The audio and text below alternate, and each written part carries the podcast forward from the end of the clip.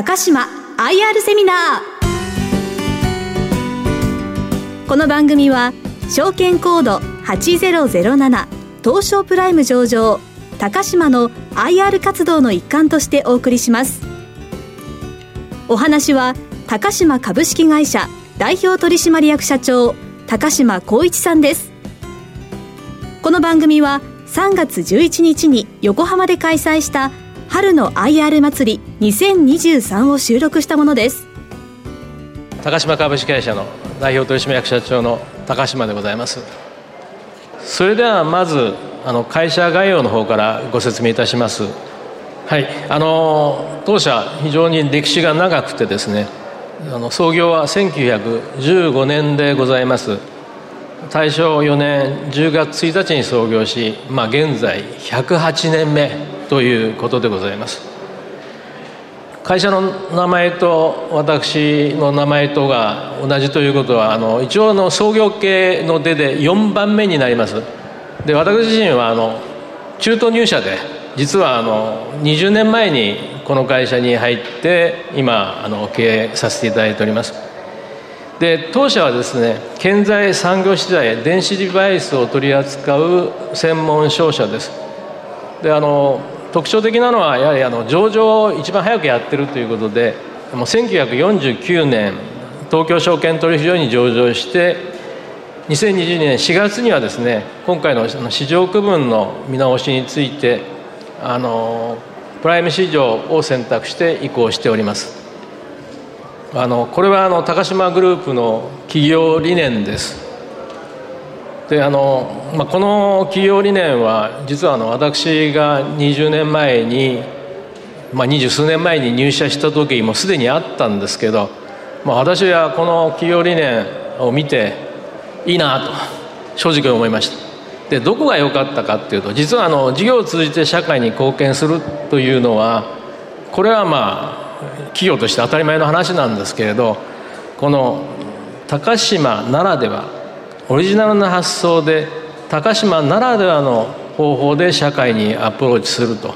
いうような文言が入りそれを意識しているということであの私自身はあのその前の前職で勉強してたことっていうのが特にそのブランドマネジメントということを勉強してました。でそこでやはり一番学んだことっていうのはやっぱり各企業それぞれの存在意義を明確にする。まあ、それが非常に重要だということを一つだけ学びました。で、まあ、この企業使命を見た時にですねまさにそのブランディングのものの考え方が入ってるんだと。要するに存在意義を明確にするんだと。でやはり一番大事なのはその時その時の社会課題というものをよく認識してですねそれに対して一番貢献できることをその会社なりに考えていく。まあ、そういう考え方がちゃんと会社にあるんだなということを知って非常にあの感銘を受けた覚えがあります。もう一つ大事なのはこの経営姿勢の誠実一筋という部分です。でこれもあの誠実一筋というようなものを前面に出しているの会社は非常に少ないあ少ないってことないです。ほとんどの会社出されてると思うんですけどこれをあの前面に出しているところは少ないと思うんですが、まあ、当社の場合にはあの創業者が騙されても騙すなということを非常に強く言っておりましてそういった観点からもかなり真面目な人間が集まっている会社でございます。それではあの高島グループの事業の変遷についてお話しさせていただきたいと思います。まああの100年超なんですけど、まあ、最初の50年はどうだったかっていうと実は産業用繊維の卸から始めております。50年間っていうのはほとんど繊維が9割ぐらい90%ぐらい繊維だったんですね。でその後ですね、まあ、あの繊維というものがこれから将来考えた場合にかなり難しくなるだろうということもあって、まあ、あの化学繊維メーカーさん自身もそういう認識を持ってらっしゃってかなりいろいろな多角化がその後進んできたわけです。で化学繊維さんのメーカーの方も繊維会社というよりはケミカルカンパニーみたいな呼び名をしながらですねいろいろな多角化が図られました。で私どもも、まあ、一緒にですねその多角化の波に乗りながらですね事業を多角化して大きく変わってまいりました。で後でまあ事業内容等にもあのご説明しますけど現在では建材事業本部がメインで産業資材それからあと電子デバイスという 3, 事業において事業を展開しております。まあ、非常にその多角的ではあるんですが、まあ、それをまとめる言葉として、まあ、20年来ずっと私が話している部分というのはサステナってこう要するにサステナビリティですねっていう言葉を軸にですね我々もう一回事業を見直してそこに集中して事業をやっていこうという話をしまして今はあのサステナ先進賞というものを標榜して活動を行っています。これはあの売上構成比です。でこれは第三四半期までの売上高なんであの4分の3ぐらいというふうにあの見ていただければ結構です。でざくっと言いますと建材が5割から6割。であと2割ずつが産業資材と電子デバイスと。いう形になってます。まあ、あの建材事業、まあ、これお話しするとかなりまたちょっとあのあの身近でないような感じをお受けになられるかもしれませんけど非常にその多岐なことをやってますまさにそのあのビルの杭要するに基礎となるような基礎杭から断熱材もしくは外壁材それからあと多様あのパネル関連と、まあ、建設建装に関わるさまざ、まな領域の建材を扱っております。であの特徴的なのはやはりネットワークを全国に構築し、まあ、企画設計から施工までの幅広い機能を担っております。で産業資材、まあ、これは創業の繊維をメインとしてた部分からさらに派生した部分で樹脂とか機能資材だとかあるんですが非常に多種多様なものを取り扱ってます、まあ、ここにおいてもですねやはり商社ですので商社として設計製造加工施工こういったものをコーディネートしながらですねあのグループ会社とも連携しながら複合的な価値を提供するようにさせていただいてます。でもう一つの電子デバイス事業これはちょっとあの特徴的な部分といえば一言で言えばこれはグローバルを中心に展開してます、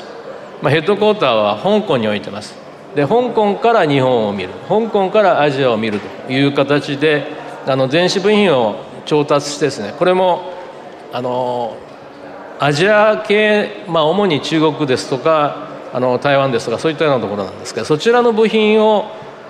主に扱いながらですね日系のメーカーに電子部品の販売をするですとかあと、まあ、基盤実装をするような EMS を受託する。そういったようなことを展開しておりまして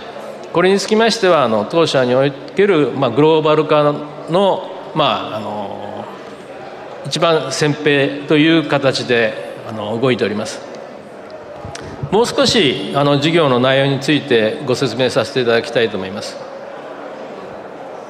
今やはりあの太陽光システムのあの市場状況皆さんもよくご存知だと思うんですけど、まあ、一時太陽光バブルと言われてフィットという、まあ、いわゆるあの買取価格が高い形で買い取る形のビジネス形態っていうのがメインだったんですけど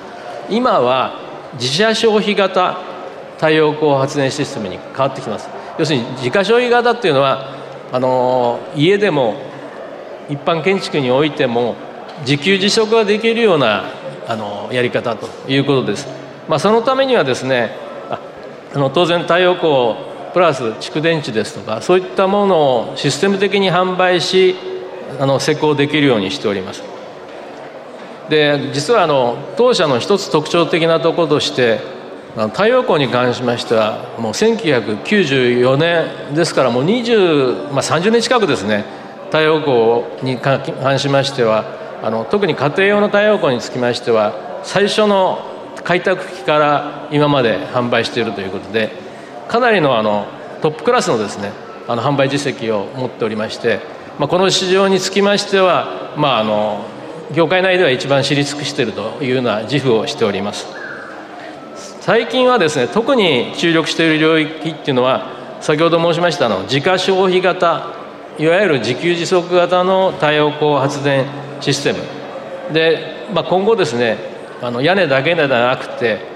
ソーラーカーポートですとかあのこれを自社の工場や店舗にあの提供するような仕組みも提供させていただいております。で皆さんご存知のようにですね、まあ、これからですねかなりまあ電力コストいわゆる電気代の値上がりっていうのは非常に大きな問題になってくると思います、まあ、これがあのどのような形になっていくのかっていうのはあの正確には申し上げることはできないんですが間違いなくかなり緊迫した状況でさらにまた上がっていくと。でそうなってくるとですね今までいろいろ設置コストの方もしくはその機器のコストっていうものは下がってはきていたんですけどなかなかじあの自家消費までしてペイするかどうかっていうのは難しい部分もあったんですが間違いなくですね近い将来に自給自足をした方が電力を買うよりも安くなるもしくは安心できるそういう社会になっていくんではないかなというふうに考えています。まあ、あの当然あのカーボンニュートラルの動きというようなことで環境的なこともありますけど、まあ、切実な問題としてやはりその燃料コストというものを、まあ、事業としてもしくはあの家庭としてどう考えるかといった場合にこういった選択肢というものがさらに注目されてくるんではないかなと思います。で次にですね V2H となんかちょっとあの聞き慣れないような名前なんですけどビークルトゥーホーム。これは何かというと実はあの当社で今注力しているのはこれから普及するであろう EV ですね。で正直なところ日本の普及は世界から比べると非常に遅くて私自身は個人的にはこれじゃまずいんじゃないのというような意識をしてますが間違いなく EV の波はこれから数年5年なのか3年なのか5年なのか10年なのか分かりませんがこれは間違いなく EV の方にシフトしてまいります。蓄電池のこの容量っていうのはあのかなりですね通常の蓄電池よりも多い、まあ、自動車っていうのはその電池の塊みたいなものなんです。でこの電池を今度家庭用に使えないだろうかと。いうことでこれは V2H というのはビークルトゥーホームです。でこの機器についての販売も私どもも今手掛けておりましてあのここについてはあの一番のリードしている状況だと思います、まあ、何がいいかというともし何か災害があった場合でもですね電気自動車から家に給電することができるという安心感も提供することができます。まあ今後ですねかなりこの領域につきましては、まあ、あの将来的な成長が見込める分野ではないかなというふうに考えております。次はちょっと産業資材の方の例です、まあ、これについてはあの非常にたくさんのことやっててあのなかなか全部を紹介しきれないんですがいくつかの例を説明させていただきたいと思います。一つはあの物流資材というような領域。これはどういう領域かというとまあ、工場間の移動もしくはその工場の中でラインからラインへの移動する際のパッケージっていうんですかねそのそこのそのために使うようなものでございます。まあ、これにつきましては、まあ、発泡成形トレイですとかあのそれようなあのものがあるんですけれどこれらにつきましても、まあ、それぞれの業界の工場のニーズを聞き込んだ形でまあ、我々が製造して届ける、まあ、これも複合的にあの干渉設計というような言葉あるんですけどこれはどういうような強度に耐えられるのかがどういうような物性が必要とされるのかこういったこともですね事細かにあの設計をしましてですね製造をしまして提供するというようなことをやってます。まあ、今後一つまああのポイントになってくるのは先ほど申しました電気自動車の製造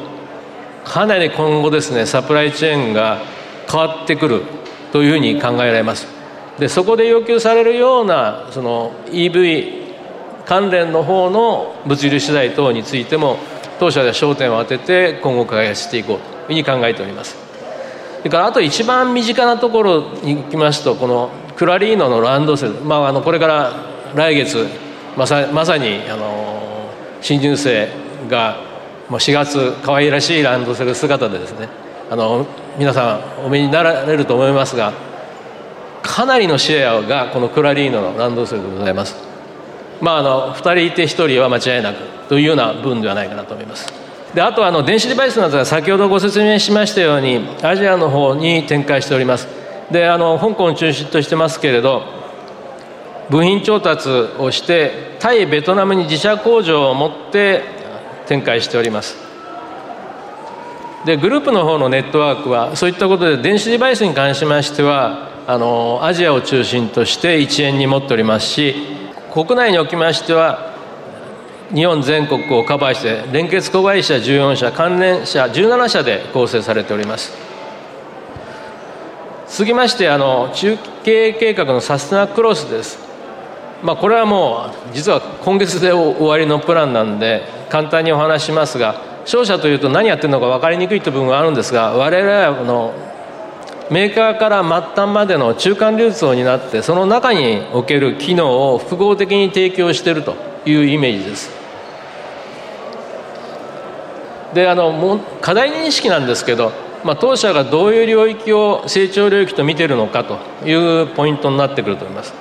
やはり先ほどからお話してますように一番目はエネルギーの領域です。やはりあのエネルギーセキュリティということ観点から省エネルギーということが非常に大きなテーマになってくるというふうに考えられます。まあ、それに関連した、まあ、あの半導体パワーエレクトロニクスのの部分それからあとまあの先ほどの省エネルギー領域、まあ、こういった分野が非常に重要になってくると思います。続きましてあの会社業績及び株主還元策についてお話ししたいと思います。もうこれもすでにあの発表している資料でございますのであの軽く目を通していただければ結構なんですけれどあの今回第三四半期においては減収増収減益になってます、まあ、これの一番の理由というのはあの後で申しますけどプライメの適合計画の中で M&A をやっていくというようなことを申しているんですが、まあ、それを実際に行ったというようなこととそれからあとあの販売費一般管理費というものがあの増えたということで減益になっております。ただしですねあのまだこれ3月終わってはいないんですけれど一応あの我々の方の予想としましては今まで公表していますあの数値には修正はございません。売上高は前期比10.7%の820億円。営業利益は18億円。経常利益は19億円。であと当期純利益は10億円ということでこれはあの去年5月に発表した数値と変わりがございません。で続きましてあの株主還元策でございます、まあ、あの当社はやはりあのプライム適合ということでより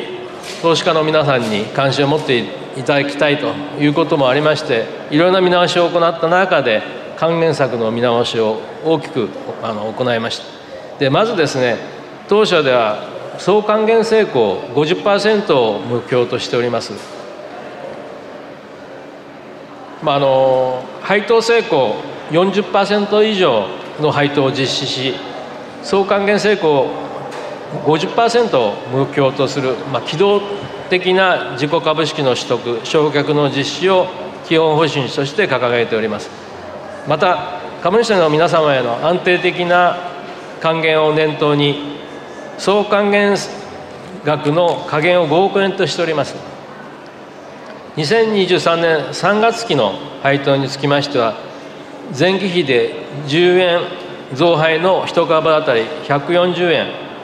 連結配当成功45%と予想しております。これからの成長戦略についてご説明させていただきます。4月から次期中期経営計画サステナバリューをスタートさせていただきます。でここでの一番のポイントは今までは非常にその堅実経営という形でやってきたんですけれど、まあ、あの今後やはりあのプライム企業ということで持続的成長企業へ大きくシフトチェンジをしていこうという考え方を持っております。非常に堅実に10億円レベルのあの当期純利益をずっと続けてまいりましたので、まあ、財務基盤自身はやっとしっかり合致したものになったというところですがその途端にですね実はコロナに見舞われたわけです。で非常にそのコロナというものはあの当社としてもどのようなインパクトがあるのかということを大変懸念いたしましてまああの実際に突入していったわけですが当初より実はその財務基盤が整ったからはそれからは成長路線に行くぞと思ってたところでコロナだったということです。そしてまあ去去年ですね。東京証券取引所の市場区分選択を迫られたということです。で当社としては、まあ、非常にその、まあ、コロナ始まった頃についてはどうなのかって見通しが非常に分かりにくかったんですが、まあ、去年の段階では大体まあ安定的に出せる、まあ、稼ぐ力っていうのは身についたっていうことの自信もありました。でその中での選択だったんでまあいろいろな議論をした末ですねプライム市場の選択をいたしました。ただあの上場維持基準に達していなかったためですねあの適合計画書を提出いたしました。であの私どもの方で足りてないのは流通時価総額とそれからあの1日あたりの売買代金でした。で一応ですねこれにつきましてはあの5つの取り組み方針を決めてですねあの適用させていこうということで資本配分方針ですとか投資リターンを伴う持続的利益成長株主還元策の充実 IR 体制の確立コーポレートガバナンスコードへの対応というものを進めてまいりました。で今の時点では一応あの流通株式時価総額はまだ達成しておりませんがあの売買代金については基準を達成しております。またあの流通株式時価総額につきましてもまあ、あのプラン発表以来ですねあの我々の方のあの進捗としては順調に推移しているというのを我々では見ております。続きましてあのサステナバリューについて簡単にお話しさせていただきたいと思います。あのカーボンニュートラル社会の実現に向けてどのような成長機会が出てくるか。この辺にやはり一番焦点を当てましてその中で我々が価値創造することによって我々の価値向上も図っていきたいというふうに考えております。まあ、あのサステナブルな社会というのはやはりその持続的な発展が可能な社会ということですが、まあ、当社なりのやり方で何らか省エネ省力化こういった領域にあの企業あの事業を集中させて企業価値向上を目指しておりますこれがあのサステナバリューの基本方針です利益成長資本生産性の向上による企業価値の向上を目指しております。まあ、あの一つずつ全てちょっと説明できないんですが、まあ、当社やはり一番ポイントになってくるのは商社は人ですので、まあ、人材に対しての投資それからあとやはりトップライン成長のためのあの収益性の向上ですとかあと資本生産性向上では投資枠を100億円の事業投資設備投資を予定しております、まあ、あの株主還元につきましては先ほど説明した通りで配当成功40%以上総還元成功50%としております。サステナバリューの目標です。連結売上高は1000億円。これ2025年の2026年3月期の売上です。で1000億円営業利益23億円を目指してまいります。そして ROE につきましても8%以上 ROIC は6%以上あと当期利益は17億円という形で目指しております。でこの際行ったのがあの当社としてはどこに重点的に事業をやっていくかということでポートフォリオを明確にしました。ちょっと簡単に触れさせていただきます。まあ、例えばですねあの我々の機能をあの提供することによって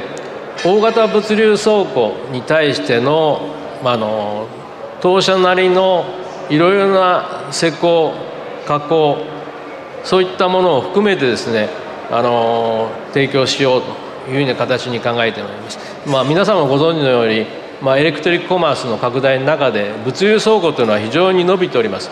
その中で当社なりにあのユニークな領域で関わっていこうとしております。あと、まあ、先ほどから話してますように太陽光の装築連携、まあ、あのゼロエネルギーハウスを目指してですね住宅断熱パネルですとか太陽光の装築システム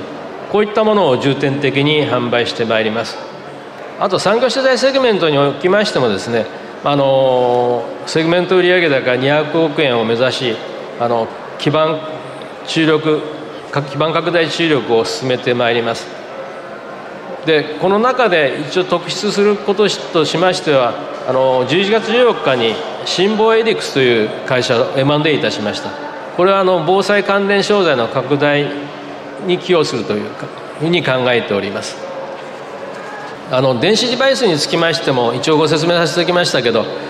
これも非常にあのグローバルマーケットの中でアジアのマーケットはどんどん成長しあのこのセグメントは当社の中でも今成長しております。今後対ベトナムの工場施設を拡充してまいりたいと思っています。実績ハイライトですが、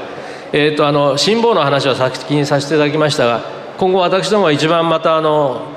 楽しみにしてますのはこの新エネルギー流通システムという会社です。これはどういう会社かというと全国であの電気施工をできる会社のネットワークで最大規模の会社でございます。でここはあの家庭用に向けて、まあ、あの